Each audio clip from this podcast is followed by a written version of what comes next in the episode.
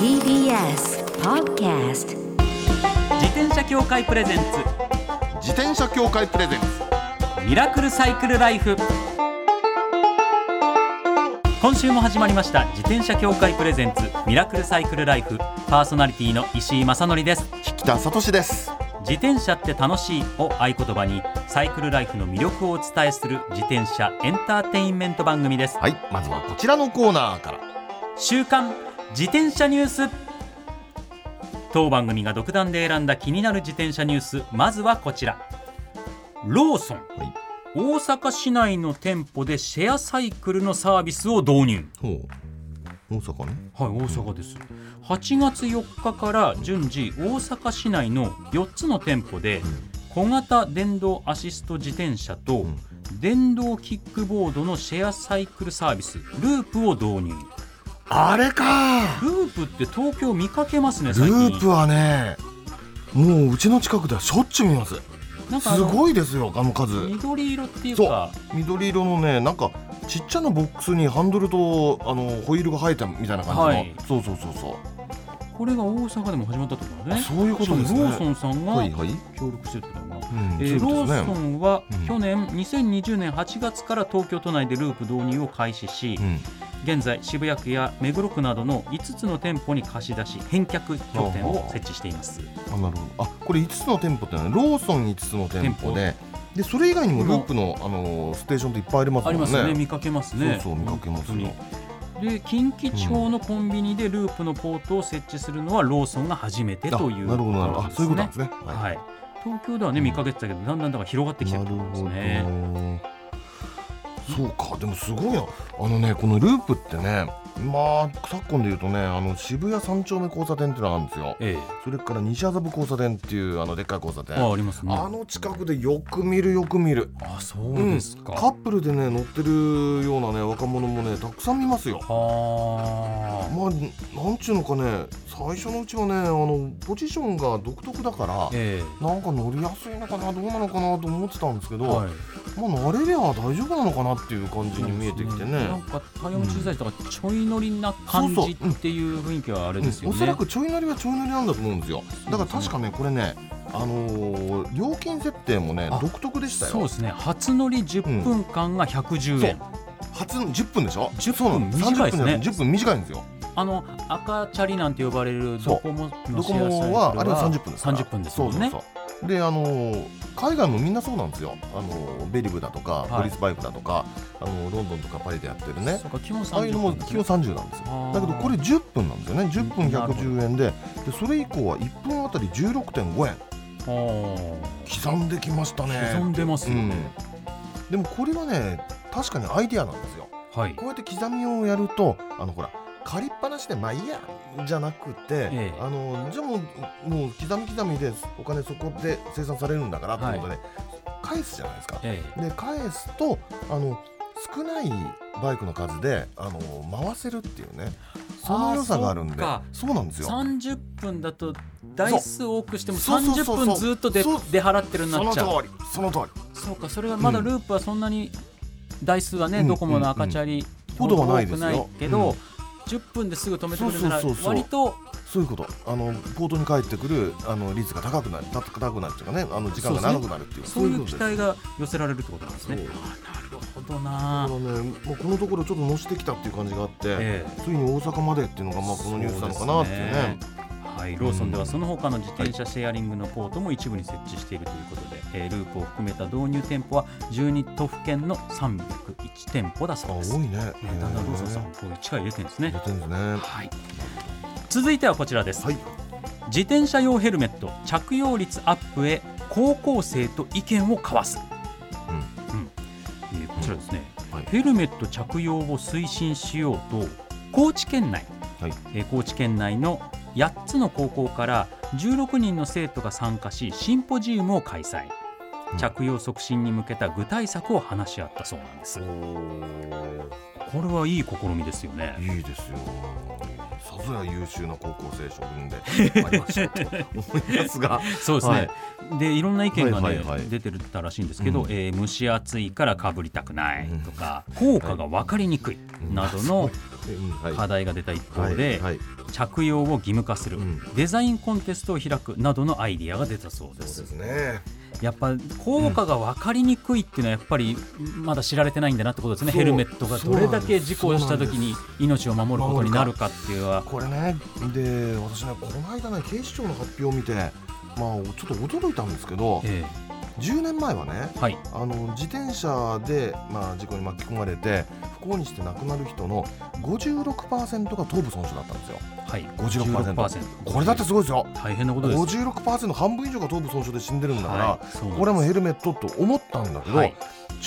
一番最近の発表でははい。70%にまで上がってんの。えうわ。和でしょ？和なんですよ。びっくりしますねそれ。びっくり。その数字は。7割7割が頭ガンと打って亡くなってるんですよ。ヘルメットさえかぶってれば大丈夫だったんですよ。多くの場合。そういうことですよ。そういうことなんです。特にね高校生なんかはねもう前途ある若い身の中でっていうことを言うとね、ヘルメットかぶっていただきたいんですよね。いやこれはだそう。いう意味でこういった取り組みをしてるっていう高知県素晴らしいです素よ、ね。晴らしいです。あの高知県ね隣の愛媛県をね参考にするといいと思うんですよ。はい愛媛県だって蒸し暑いヘルメットかぶってないんですよ。ああそこは。そうですね、あのちゃんとあのスリットの開いた、あのスポーツ用を流用させた OGK カブトのちゃんとしたあのヘルメットかぶってますからね、そうですよね。あれをね参考にするといいんじゃないかなとこういった取り組みが全国に広がっていってヘルメットの重要性がねはい。伝わっていけばいいですよね。だからやっぱり効果が分かりにくいっていう意見が出たりしたっていうのがやっぱりまだまだ そうまだまだ分かねってない方が多いんだなっていうことをこちらからもちょっと発信しないといかんとそうですね。改めて思います。はい。はい。以上週刊自転車ニュースでした。この後はゲストコーナー影山博信さんをお迎えします。自転車協会プレゼンツミラクルサイクルライフ。この番組は自転車協会の提供でお送りします。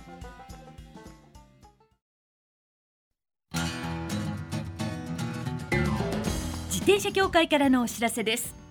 街ではライト自体がついていない自転車やブレーキをかけてもちゃんと止まらない自転車を多く見かけます。これって安全面から考えるととても怖いですよね。そこでみんなが安全な自転車に乗れるよう自転車協会では自転車安全基準を定めました。そしてその基準に適合した自転車にだけ貼られるのが BAA マークなんです。自転車活用推進法のベースになっている交通政策基本計画では BAA マーク自転車の普及を推進することも謳われています。つまり BAA マークは国も認めた自転車の安全安心の目印ということですね。自転車をお買い求めの際は BAA マークが貼ってあるかぜひチェックしてみてください。BAA マーク自転車で交通ルールを守って安全安心なサイクルライフを。BAA マークについての詳しい情報は自転車協会 BAA のウェブサイトまで。さあゲストコーナーです。2015年7月以来のご出演となります、影山博信さんです。よろしくお願いいたします。どうもよろしくお願いします。お願いしおます。世話になります。もうあんま変わってないですね。あ、そうですか。うんなんかそう思いますけど。いや、もう今年、はい。えーっと還暦になりました。ええそうですか。いやいやマジですか？はい。いや、うん。もう本当に今こう、目の前にいらっしゃるんですけど見えないんですよ。ちょっと若作り。いやいやいやいや。そして後ほど、はい。はいはい歌もぜひぜひ聞いてもらいたいと思いますけど、リスナーの皆さんにも、歌声がそうはい。のパワフルさが全くお変わりないんですよね。そうですかね。その凄さです変わよってないところがね本当ねいやすごいことですよね。はいありがとうございます。いやー改めてよろしくお願いいたします。はい、よろしくお願いします。では私の方からプロフィールご紹介させていただきたいと思います、1977年バンドレイジーのボーカルミッシェルとしてデビューその後アニメ特撮ソングに出会われ数々のテーマソングを歌唱。中でも「ドラゴンボール Z」の主題歌「チャラヘッチャラ」これですよね。ですね。などで日本のアニソン界を代表する地位を確立されました。2000年にその後のアニソン界に大きな足跡を残すジャムプロジェクトを結成。また海外での人気も高く多くの国々で公演。一方でアニソン界を代表するサイクリストのお一人ですね、はい。前回、はい。そっかご出演していただいた時、はいはい。6年前ぐらいがロードに本格的に乗り始めて1年弱だというお話をされていて。ですよね。そうかそうですね。はい。三浦半島一周をきっかけに自転車にのめり込まれて、はい。フルオーダー車の納車待ちというお話まで聞いてたんだそうでしたね。そのタイミングなんですね。はい、今はどんな自転車今はもうなんかえっ、とオーダーのやつが三台三台作りました。それからもう3台。へえ、えそれは何きちっと採寸して、はい自分に合うやつを、なるほどそれぞれ違うんですか、はい、あの一番最初は、えっとカーボンで、はい。あの自分がやってるジャムプロジェクトのね、はい。デザインっていうかもうドドーンと「ジャムプロジェクト」って書いてある。おーなるドほ ど派手な、はい。あのロードバイクなんですけど、はい。2代目はちょっとまあなんか、えっともうちょっと趣味的な雰囲気が欲しかったので、はい。なんかあの昔風のレトロ風デザインの、えー黒森の自転車を作りました。うーん。あーなるほど。ちょっとクラシックなはい、あ雰囲気のある、のーボディはなんかクリーム色みたいなやつで、それでサドルとかも革のやつつけてそれでコンポもはいわざわざあの、えーなんかシルバーで統一した今結構黒いやつがそうですそうですね。はいでシルバーのやつつけてもらって、なんかちょっと一見地中海の、えー不良親父みたいな。ほうほうほうなるほどねはいかっこいいですね。それはまた確かにみたいな、うん。全く一代目と違うタイプのかっこそうでね。よさですすよね。なんかもうゆったり乗るしかないみたいな。あああい。いじゃない。ですーかもちろんあのホリゾンタルフレームっていうねやはい。感じでしょ？あのそうです。地面地面と平行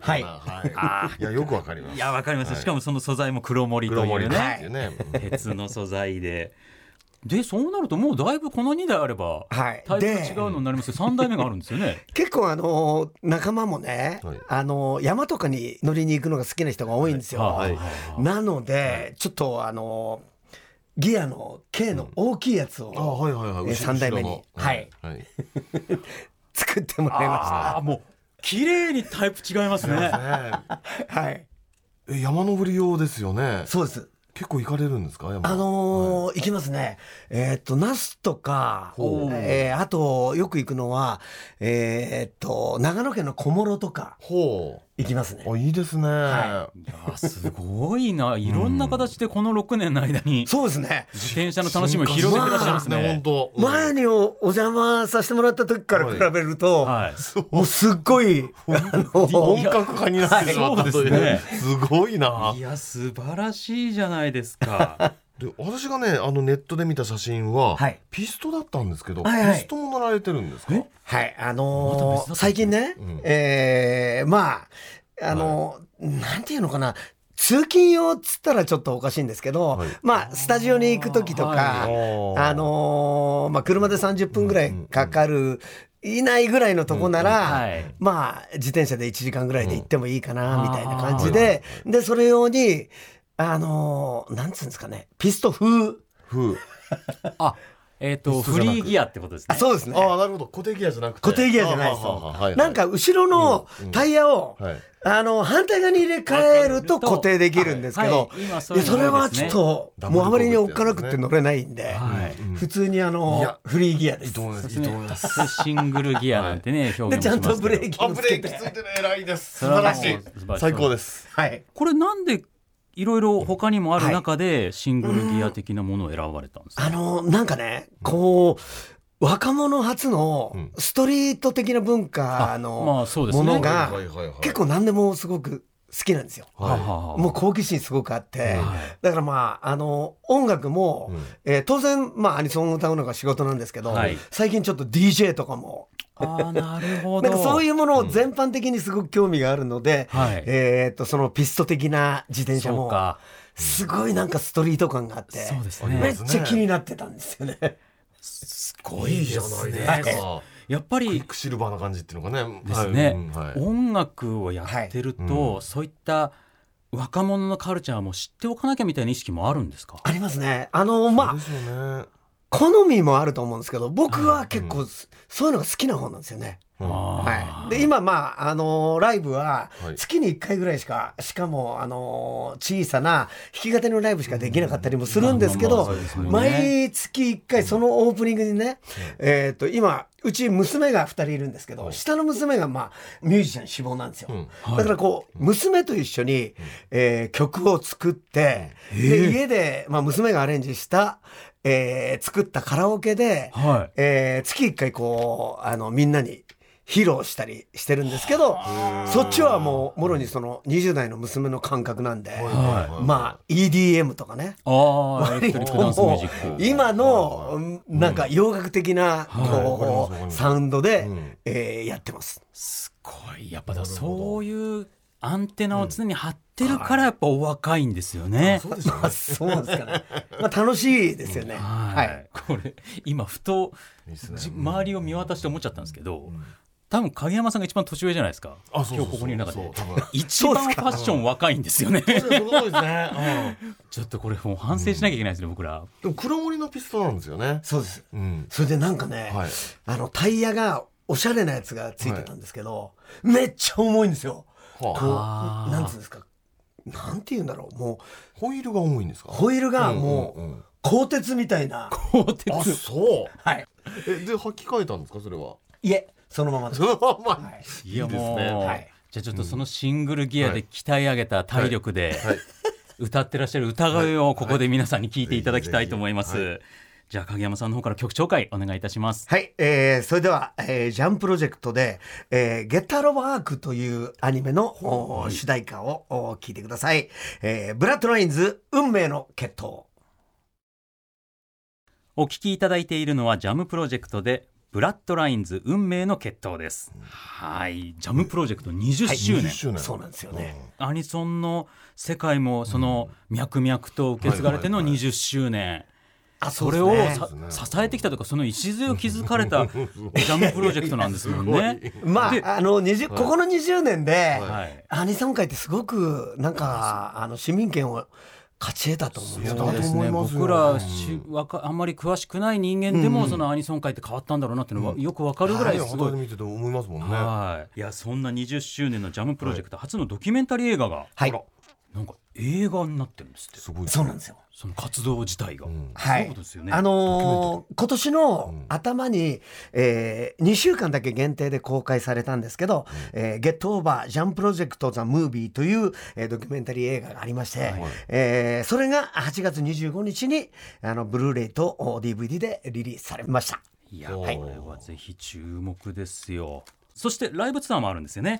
はい、あのー友人のライブとしては、えーもう2年半ぶりなんですけど、あの9月に、えーゲットオーバージャンプロジェクトザライブということで、えー東京は9月10日金曜日、11日土曜日の2日間、ゼップ羽田、えーそして大阪では9月27日月曜日、えーゼップ大阪ベイサイドでやります。はい。仙台と名古屋での公演もやります。あるということで、これはホームページとかをチェックすればそうですね情報はゲットできますかね。あの久しぶりのライブハウスなので、はいまあ初心に帰ってこうロックなはい。えージャンプロジェクトをみんなに見せられれば最高だなと。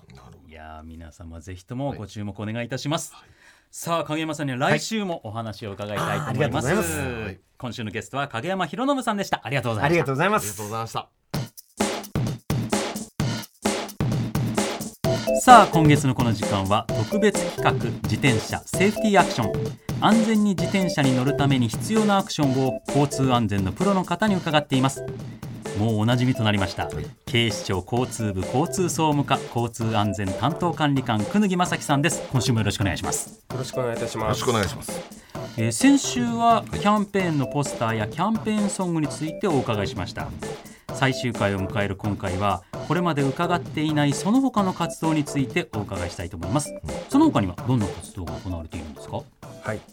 交通機動隊の白バイ隊員など交通部で勤務している警察官によって構成する自転車安全利用指導啓発隊通称ビームスという自転車部隊を平成27年に結成して活動をしています。これ私結構見ますよ。あの緑色の方で方ですはいそうです。イベントなんかで出てるはいのをよく見るんですけど、えー活動内容としては警察署が実施している自転車実技教室や街頭で行う自転車の交通安全キャンペーンなどでの啓発活動を支援しています、まあ、それ以外にも5月5日の自転車の日やツアーオブジャパンの東京ステージなど自転車関連イベントからも要請を受けて啓発活動を実施しています、うん、緑色のお揃いのおサイクルウェアを着てうん。ロードバイクに乗って活動していますが、えー子どもたちや自転車利用者の方々からも、まあ、かっこいいと好評で、うん。えー警視庁の取り組みを身近に感じてもらえる活動となっています。はい、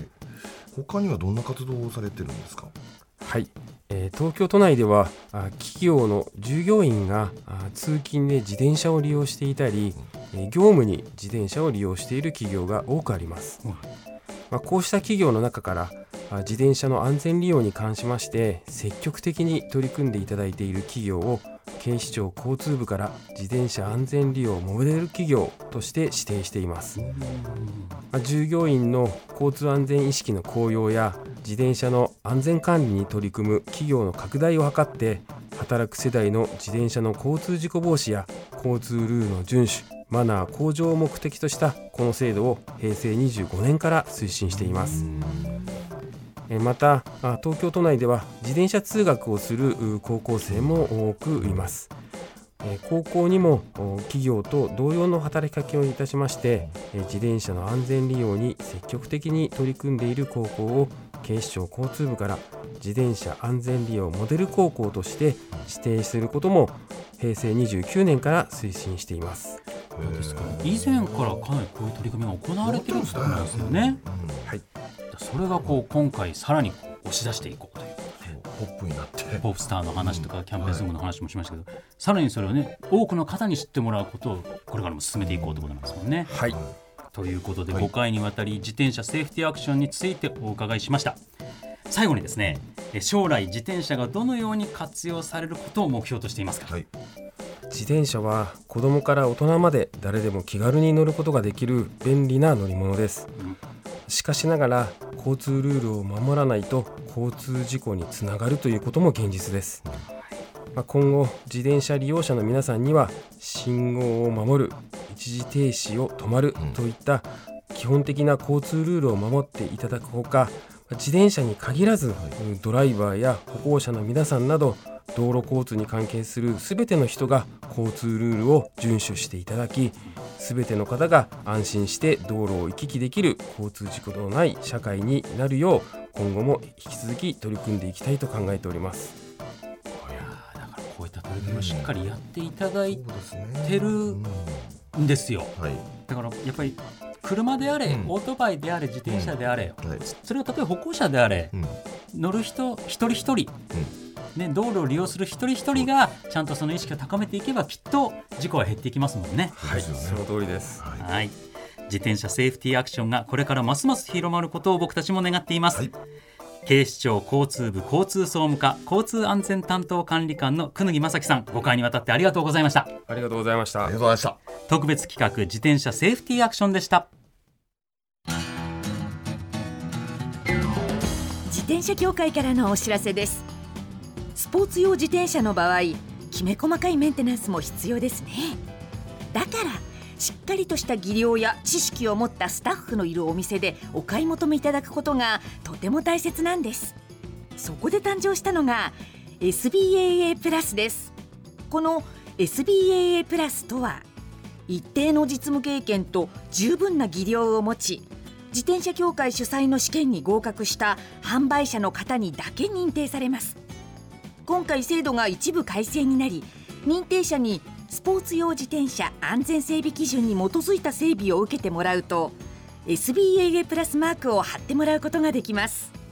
だから SBAA プラスマークはしっかりとしたメンテナンスを行った安全安心の証と言えます。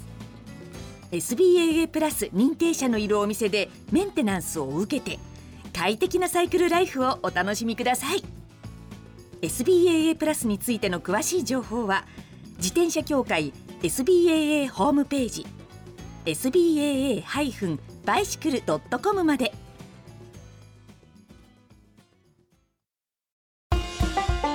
ミラクルサイクルライフそろそろお別れのお時間です。影山さん還暦って言ってましたよね。なんかもう僕還暦ですっていう言い方自体がもう還暦の人の言い方じゃないっていう。若々しい、ね、そうなんですよね。ね。ファッションもそうでしたしあとやっぱりラジオでも今日聞いてくださってる皆さんももう十分伝わったと思いますけど声のなんか張りとかボリュームとかあうん。圧っていうののかな？圧ですよ音圧みたいなのも。音圧でも60歳のそれじゃないんですよねやっぱそういう意味でやっぱ存在感存の在感ですねやっぱりね。いやすごい方なんだやっぱうんレジェンドなんだなって改めて感じましたね。ね。